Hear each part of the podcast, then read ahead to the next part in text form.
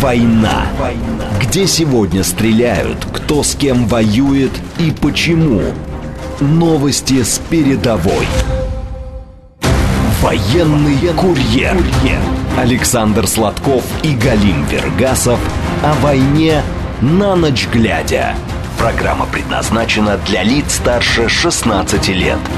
Военный курьер. Здравствуйте, радиостанция «Говорит Москва», столица 21 час 6 минут. Меня зовут Галин Вергасов, в эфире «Военный курьер». А, сразу напоминаю, вы можете нас не только слушать, но и смотреть прямую трансляцию в официальной группе «Говорит Москва» ВКонтакте и в нашем телеграм-канале. Также во время эфира с нами можно поговорить по телефону плюс 7 495 73 73 948. Со мной на связи Александр Валерьевич Сладков. Александр Валерьевич, привет. Здравствуйте, уважаемые радиослушатели, Галим Маратович и, конечно, студия. Вообще, я хотел по-другому начать. Со мной на связи э, модератор встречи э, президента э, с военкорами, который воспользовался своим служебным положением и задал президенту аж четыре целых вопроса подряд. Вот, наверное, с этого и начнем. Поделись своими впечатлениями о той встрече. А как, какие аспекты тебя интересуют больше всего? А вообще вот э, по духу, по общению, э, по обсуждению острых каких-то вопросов, которые, в принципе, может быть, вот так вот, ну, э, другим людям, может быть, бы и не принято было бы задавать президенту, но они же звучали. Ты понимаешь, беседа обычной не была. Почему? Потому что э, мы многого не знаем, но во многом разбираемся. И поэтому президенту самому было интересно давать нам информацию, рассказывать нам непосредственно в глаза. Э, во-первых, потому что мы понимаем, о чем речь. А во-вторых, э, ну, многие аспекты для нас неизвестны. Вот он вот эти вот пазлы вставлял в общую картину, которая становилась для нас яснее, яснее, яснее, яснее. Ну, э, собственно, мы работаем-то не для себя, не для того, чтобы мы, любимые, э, могли, э, ну, набрать э, какие-то данные, которые потом, собственно, э, в нас бы и почили в БОЗе. А вот э, людям интересно знать про все то, что, э, ну, то, что интересовало нас. Надеюсь, ведь, э, во-первых, мы, честно говоря, заточены э, на интерес аудитории. Угу. Ну, реально. Мы же э, чувствуем э, тот, э, ну, если можно сказать, запрос от людей, э, чувствуем э, по вопросам и интересую, интересующим наших знакомых темам которые они обсуждают при нас, с нами, приглаша, приглашают обсудить. Это связь с аудиторией, с подписчиками, с э, аудиторией нашего ГТРК, говорит Москва. И это обычные люди, богатые, э, со средним достатком, служивые, государственные. И э, поэтому мы постарались, конечно, да нет, это, наверное, наша суть, вот э, брать новости и распространять их собственно, там все репортеры были.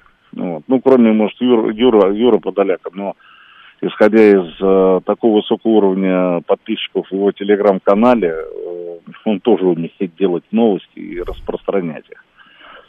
То, что касается э, темы, конечно, она вся была вокруг армии, вокруг Э, специальной военной операции, и это не только, ну, не только военный вопрос, или не только тактические, огневые, там, э, темы наступления, контрнаступления, но и, собственно, нас интересовала политическая какая-то составляющая.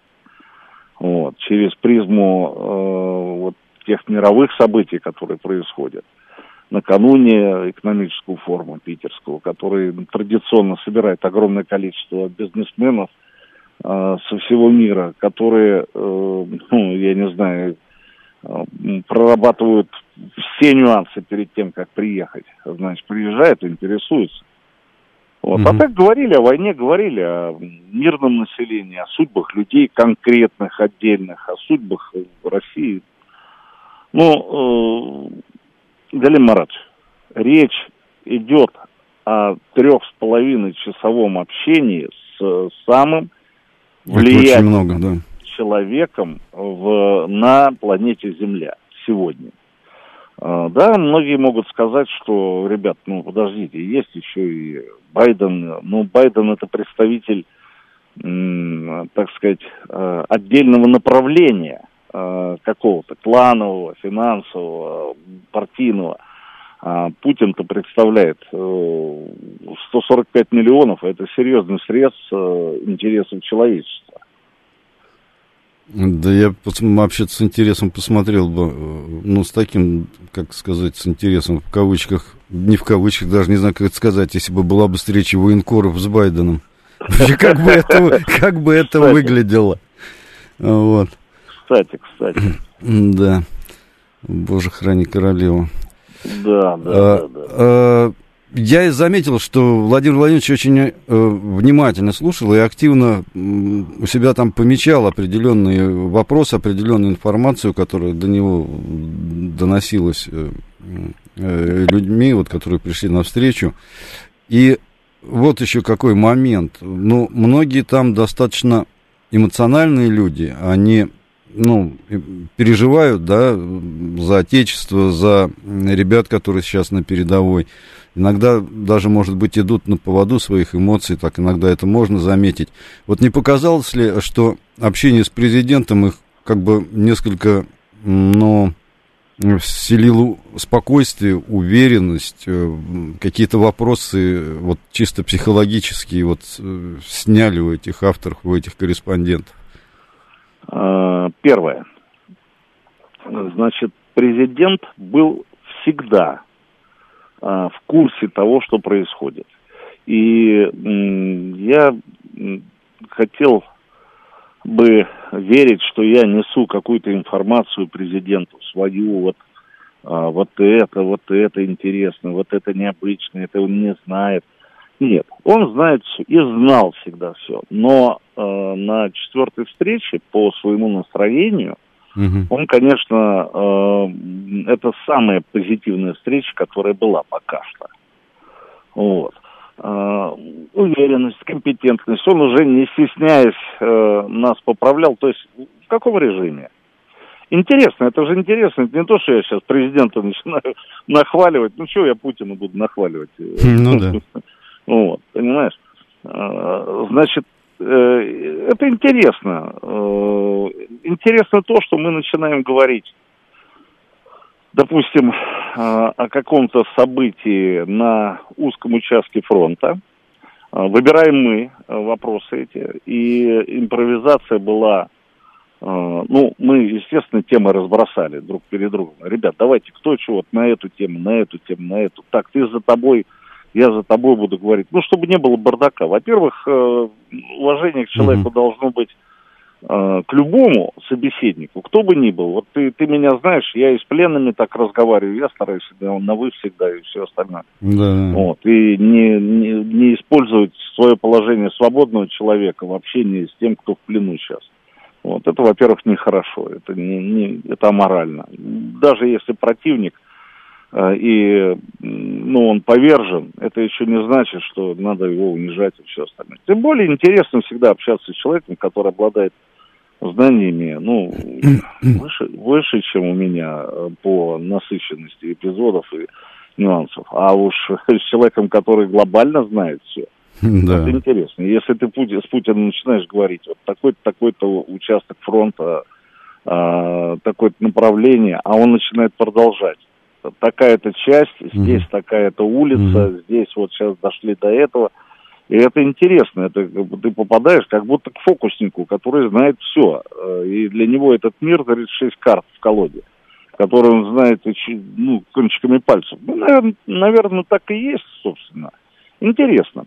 Вот. Интересно, э, мне понимаешь, э, как вот э, в ТикТоке есть парень, идущий к реке, как, которому весь мир уже давно понятен, в принципе, вот.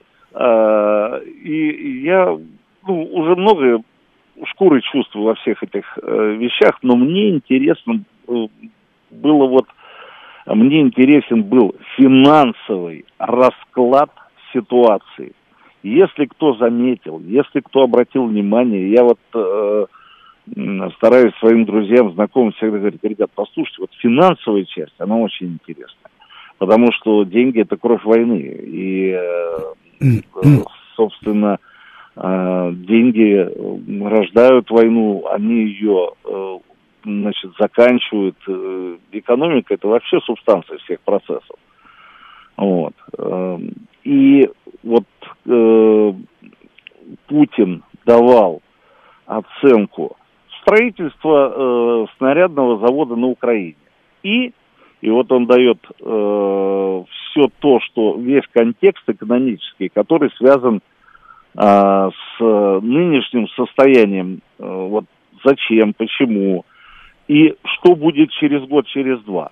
Вот он говорил, что мы тратим 6 тысяч, бо... что противник тратит 6 тысяч боеприпасов а, в сутки. Ну, угу. я думаю, что гораздо больше сейчас. Я уверен, что гораздо больше.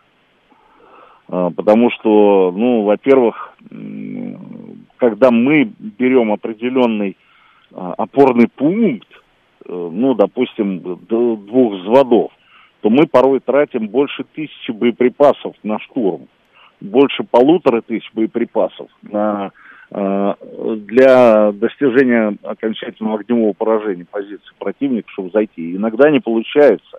И э, то, что только на э, позициях одной роты у нас падало до тысячи боеприпасов за ночь. Да, это и, просто... Это, ну, это вообще... Сложно очень представить. Это может, кто это может выдержать вообще? Вот. Когда окопы были выше головы, они становятся засыпанными, и ты торчишь в них по пояс. Вот.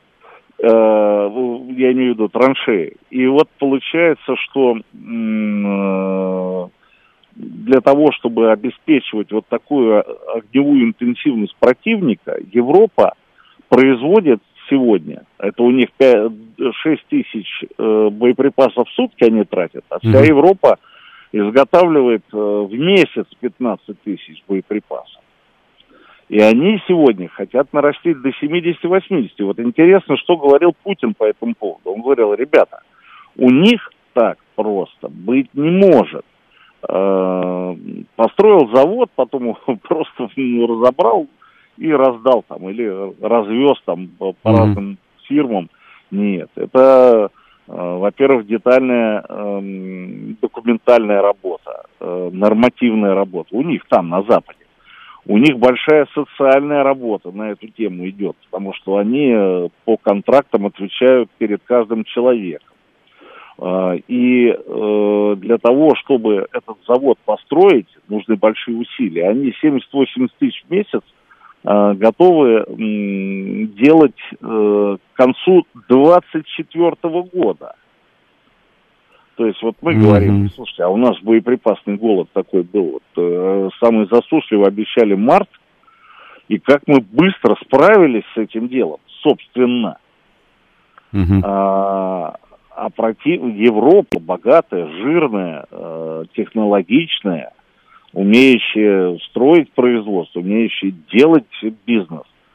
Uh, ну, там и работяги, и умы какие в Европе. Вот они только в конце 24 года могут выйти на uh, такой вот уровень. И получается, что uh, они делают большие, большие усилия по созданию вот такой вот промышленности снарядной, а затем э, они не могут просто так закрыть завод.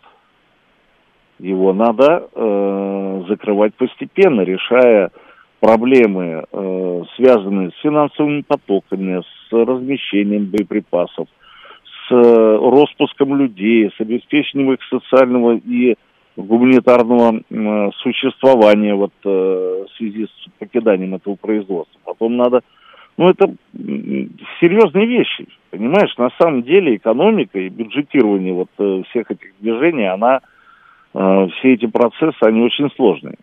Вот.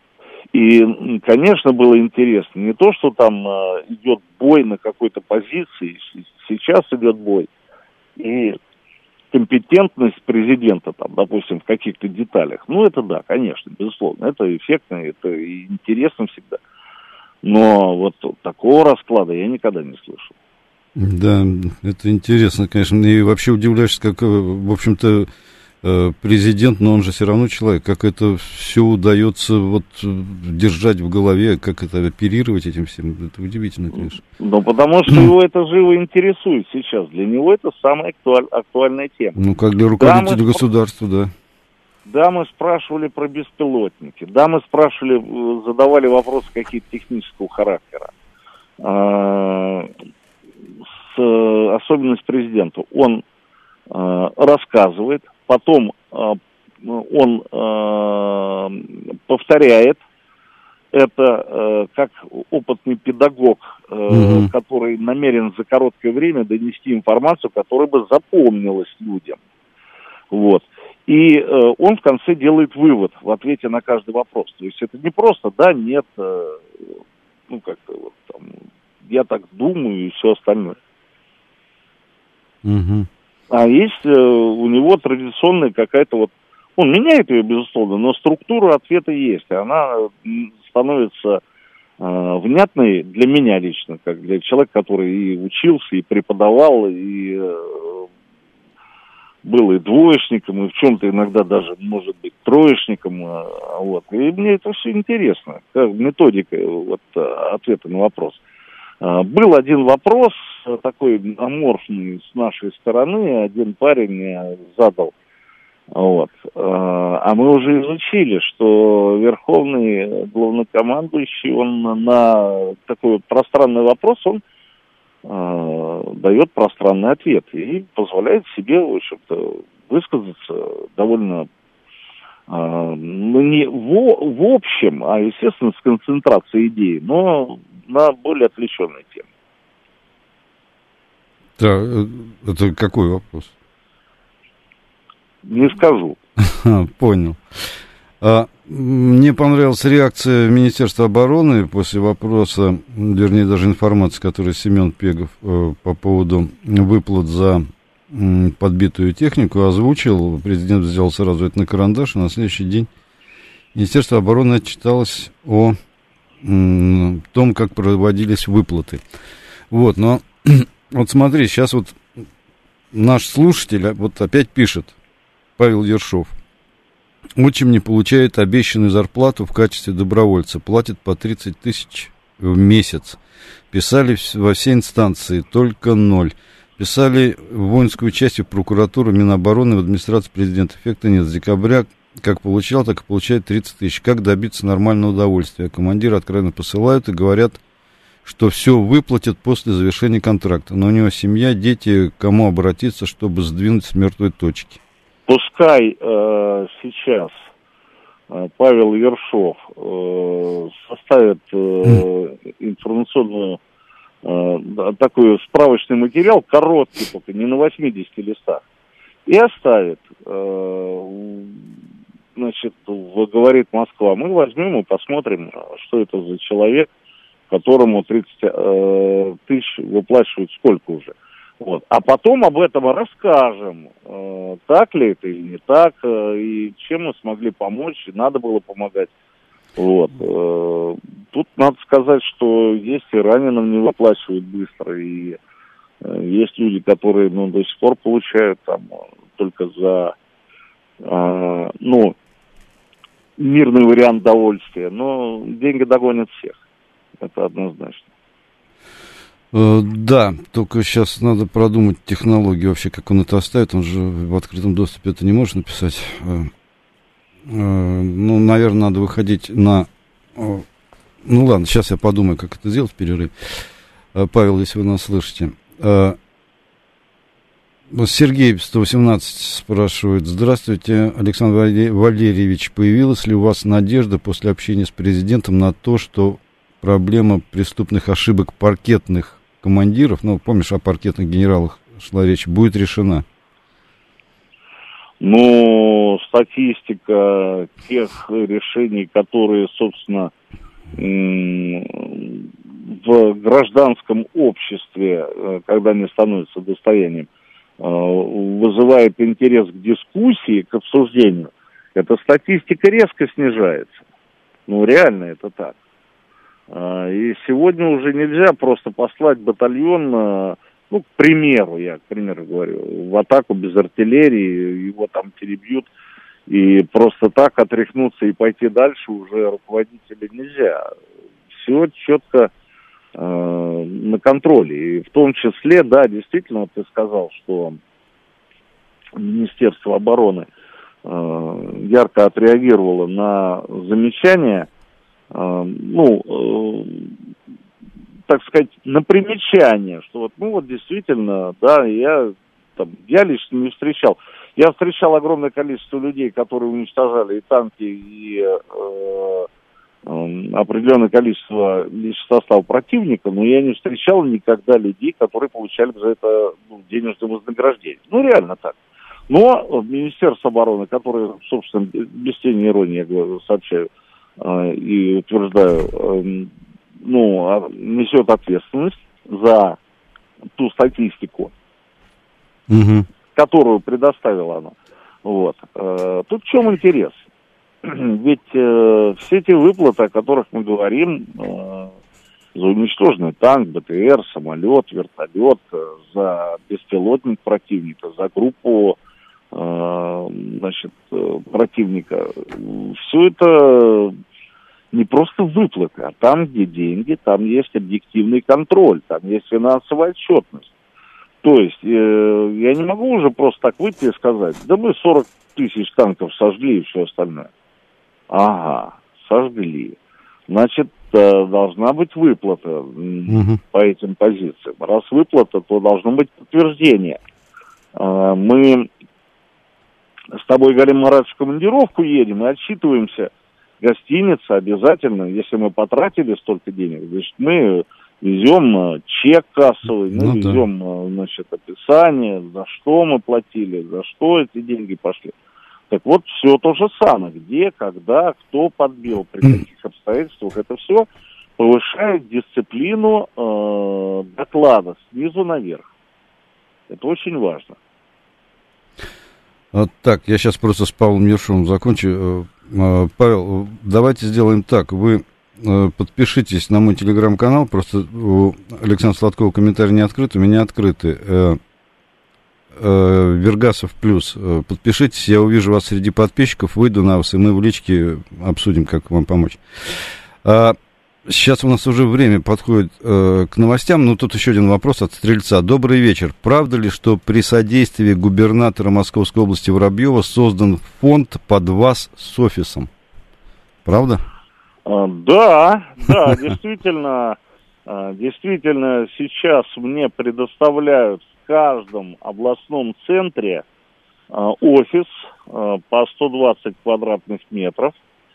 И э, реально я сейчас э, работаю над тем, чтобы открыть представительство партии военных корреспондентов э, во всех европейских городах. Вот.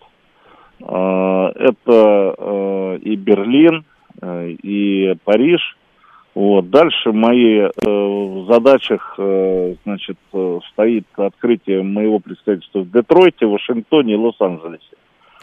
Э, все-таки элитный, э, элитную психиатрическую больницу для тех людей, которые формируют эту всю информацию. Саша, для, я бы с тобой с удовольствием сейчас еще пофантазировал, как твой шеф-редактор, в общем, по основной работе. Вот, много чего еще накидал, но сейчас у нас новости. После новостей продолжим. Вернемся к реальности. Да. Весь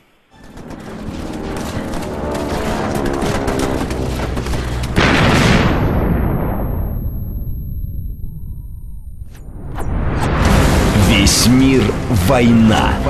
Где сегодня стреляют, кто с кем воюет и почему. Новости с передовой. Александр Сладков и Галим Вергасов о войне на ночь глядя. Военный курьер. 21.36 в Москве. Программа «Военный курьер». Меня зовут Галин Вергасов. Мы с Александром Сладковым продолжаем наш прямой эфир. Напоминаю вам, что вы нас можете не только слушать, но и смотреть онлайн-трансляцию нашей программы в официальной группе «Говорит Москва» ВКонтакте и в нашем телеграм-канале. Есть еще телефон э, прямого эфира плюс 7 495 73 73 948. И у нас есть звоночек, Александр Валерьевич. Давай ответим. Готов. Здравствуйте. Алло. Да, здравствуйте. Добрый вечер, ведущий. Добрый вечер, Александр. Э, возможно, вы освещали уже этот вопрос, но я только сейчас подключилась к вашей передаче. Поэтому, э, если сможете, то кратко, если можно, то развернуто. Вот на какой вопрос.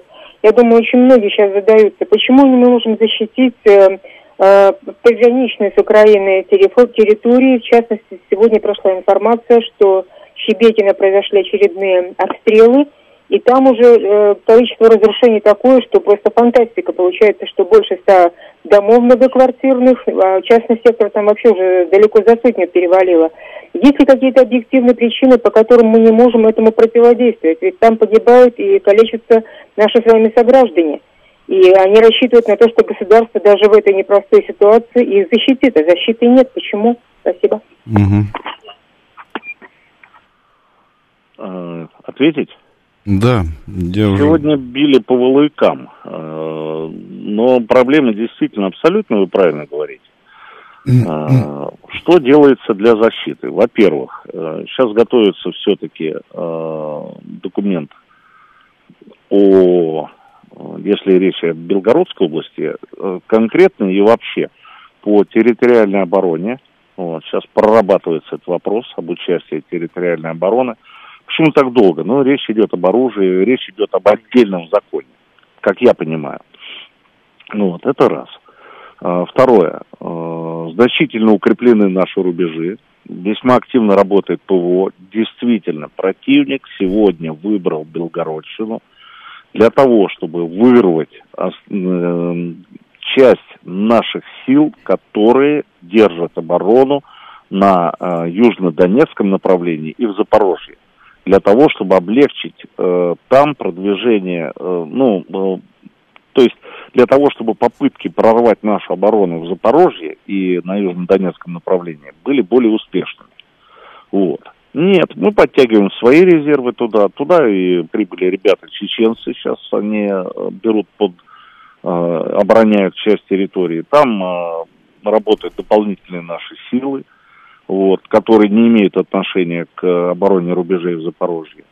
А, я хочу сказать, что сегодня наша артиллерия, наши ракеты активно работают по Харьковской области, а, не по жилым кварталам, как это делают, э, провоцируя нас на активные действия в этом направлении, на этом направлении, а конкретно по штабам, складам, бригад, которые сегодня – занимаются атаками, э, я имею в виду, ну, войсковых частей украинских э, и националистического, значит, подразделения «Кракен» по лагерям подготовки диверсионных групп с польскими наемниками, с, ну, с другими бойцами, которых набирают в так называемый, так называемый добровольческий корпус русский, вот, на территории э, Харькова. То есть там интенсивная работа идет. Э, мало того, э, значит, в районе Купянска Украина держит группировку специально для того, чтобы ну, по их планам держать напряжение э, все те силы, которые мы имеем на белгородском направлении.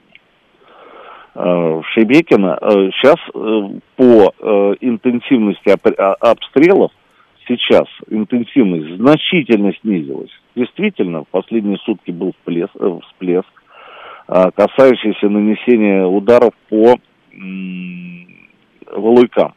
Это э, стороне от Шебекинского района. Это другой район, другой, другой городской округ. Но я вам хочу сказать так.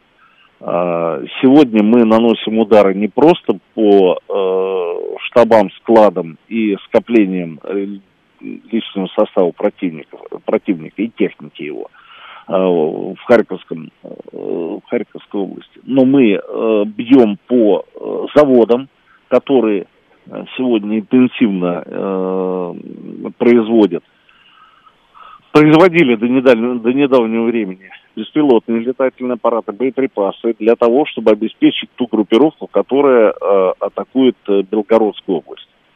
Э, многое делается, там э, достаточно серьезные у нас э, силы имеются.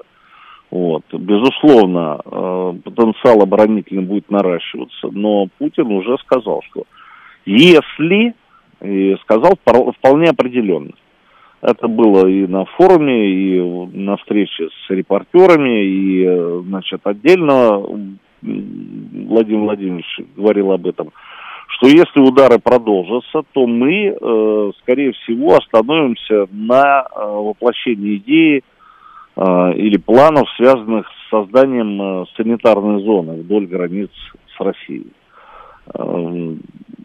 Белгородское направление – это то самое направление, э, интенсивность боев э, на котором зависит от наших успехов, неуспехов, продвижений э, на Запорожском фронте, на Херсонском направлении и на направлении Южным Донецком. Ну да, вот все связано, все связано. Как сказал президент, посмотрим на потенциалы после всего этого. Ну да, да. Ну, возможно, да. потом... А людей жалко, конечно. да.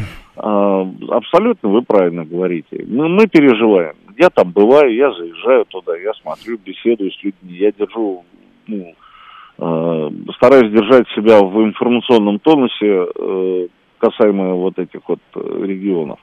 Безусловно, людей надо защищать. Все правильно. Так, следующий звоночек наш постоянный слушатель э, Ростислав, здравствуйте. Здравствуйте. По встрече с военкорами два вопроса. Первый, вот если вспомнить первое совещание Александра с главнокомандующим в 2000-м, где Сладков сидел вместе с начальником одного УПРа сухопутных войск. Вопрос, мог ли Александр тогда себе представить, что через 23 года речь пойдет о боях за Артемовск или Мариуполь? И еще, был ли затронут вопрос, выдержит ли Россия глобальные издержки? Вот представительство США в ООН Джин Кирпатрик как-то говорила, что Москва играет в шахматы, а Вашингтон в монополию. Поэтому будет или мат Вашингтону, или Москва обанкротится. Если при расходах на Сирию, Кубу, Африку и Азию еще восстановление бывших украинских земель, не банкротится ли снова э, страна, как СССР? Спасибо. Спасибо. Ну, вопросы, безусловно, интересные, прежде всего тем, что они касаются экономики. А, я, ну, ни разу не экономист, и, честно говоря, а, вот э, наш преподаватель а, по политической экономике, по политической экономии, по прозвищу Пенначет, ну, он так выглядел просто, в шитой фуражке, в больших очках, и очень дерзкий, и такой вот экстремально атакующий полковник. Э, многому он меня не научил, к сожалению. Скорее всего, это моя вина.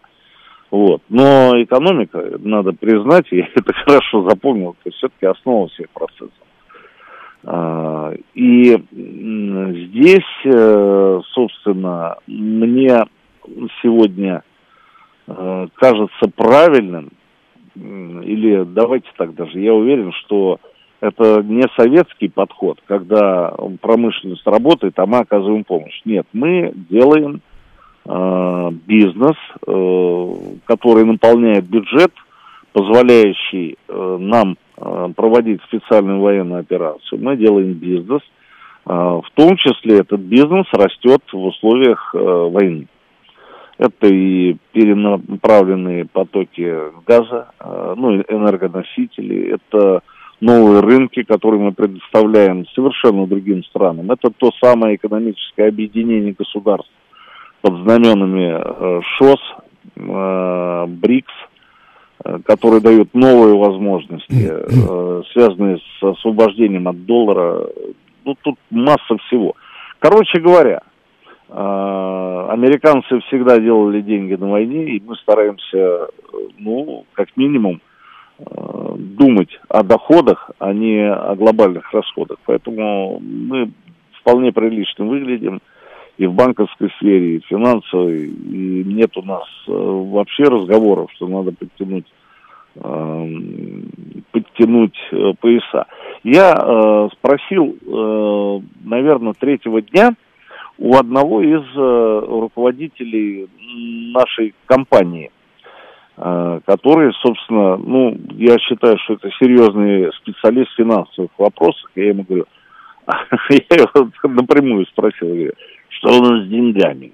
Угу. Вот. И он улыбнулся, сказал, слушай, говорит, ну, удивительно. Даже начали обращаться к нам, к ВГТРК, с какими-то новыми финансовыми инициативами, связанными с, э, ну, для нас это интерес развития нашей компании. Э, это прекрасно.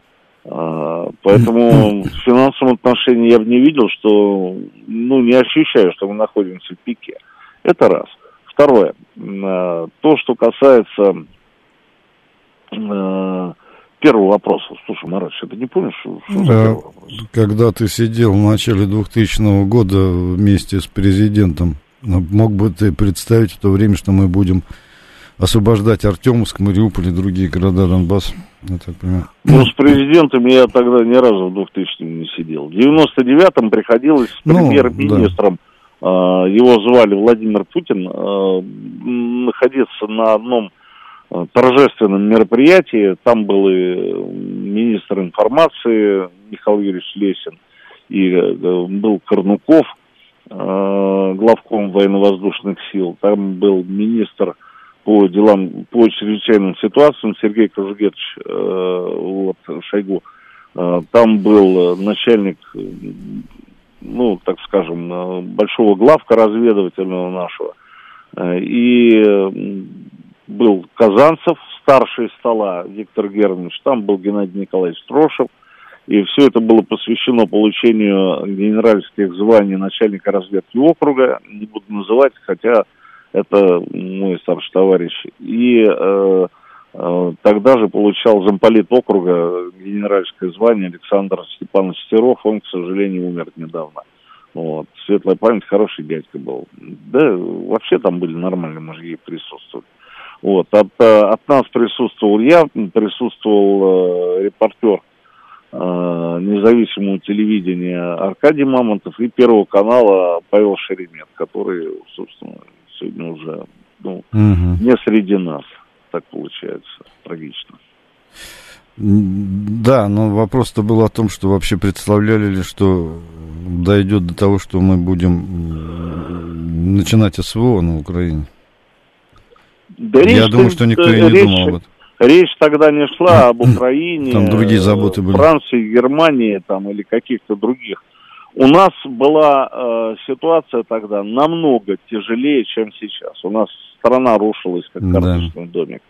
И Путин ее цементировал, э, прилетая сюда, туда, встречаясь с военными, с экономистами, с бизнесменами, с с кем угодно э, проводил переговоры, но это не, это не, не, э, не был э, туризм по прошайке.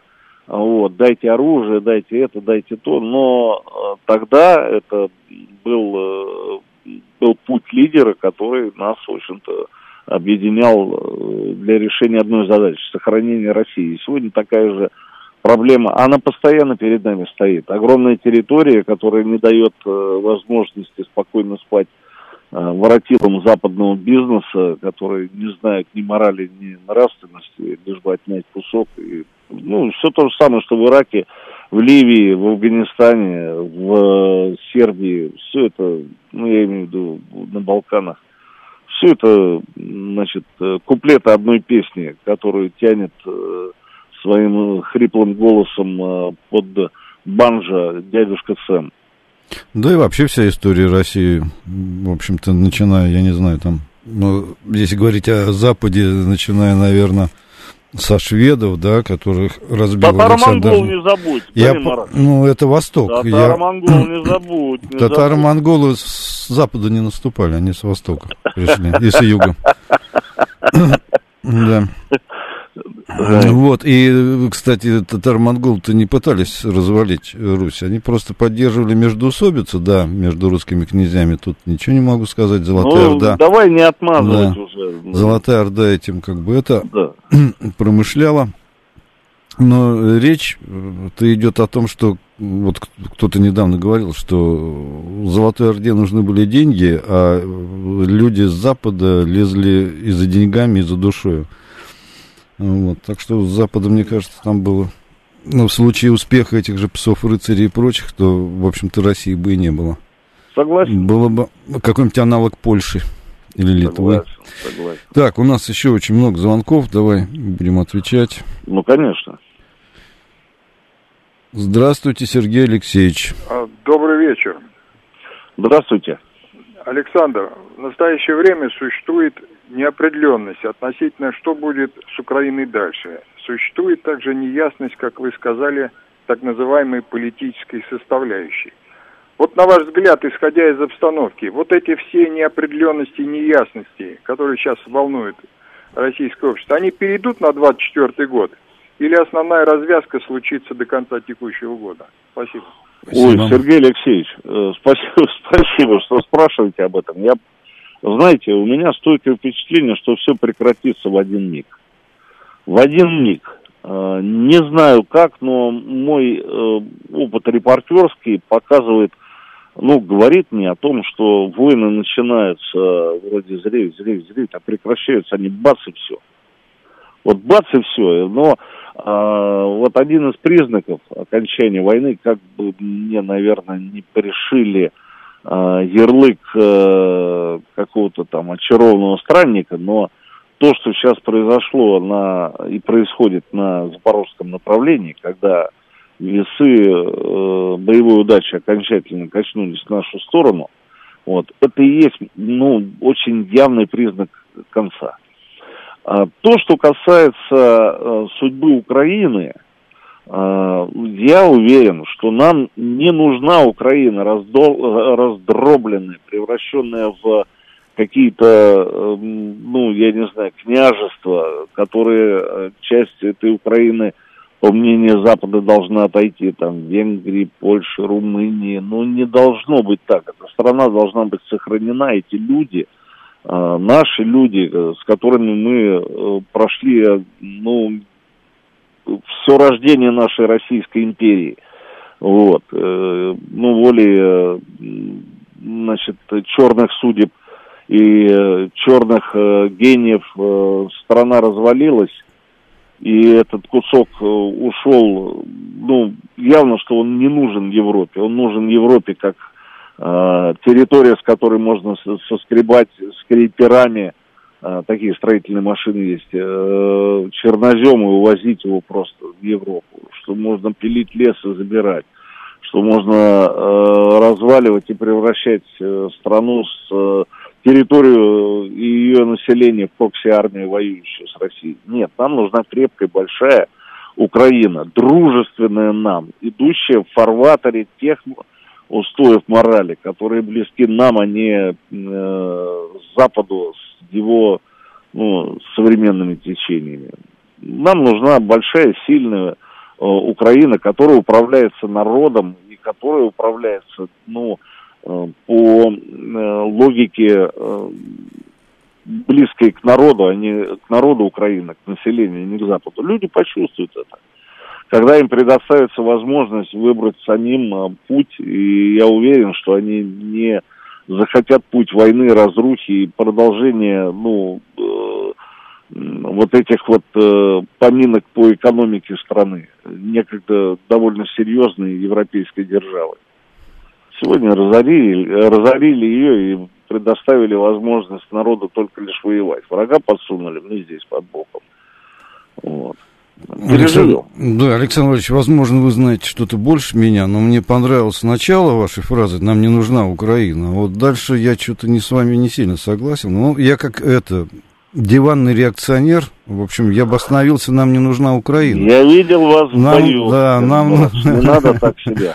Ну, э, э, нам нужны, э, нам нужны люди в одной в общей семье, в российской, в России, и те области украинские, они должны просто входить в состав России. Русский народ един должен быть. Ну Да, вот, а всю эту мразь А- один, из, нацистскую... один из форматов, который может э, Да. случиться. Да, всю эту мразь нацистскую надо уничтожать и изгонять. Вот. Тогда можно говорить о, о братских народах и обо всем остальном. А, но, как бы это, ну, вот, не знаю, я очень сильно сомневаюсь. Мне кажется, еди... вот даже пятнышко останется под названием вот того, что вот сейчас представляет современная Украина, это будет все время нам доставлять определенные да, неудобства. Да, да, да. Этот э, Карфаген должен быть разрушен. Ну, мы сейчас не будем этот разговор, наверное, продолжать, но как бы это уже времени мало, лучше дадим еще звон, э, звоночек. Давай. Здравствуйте. Э, здравствуйте.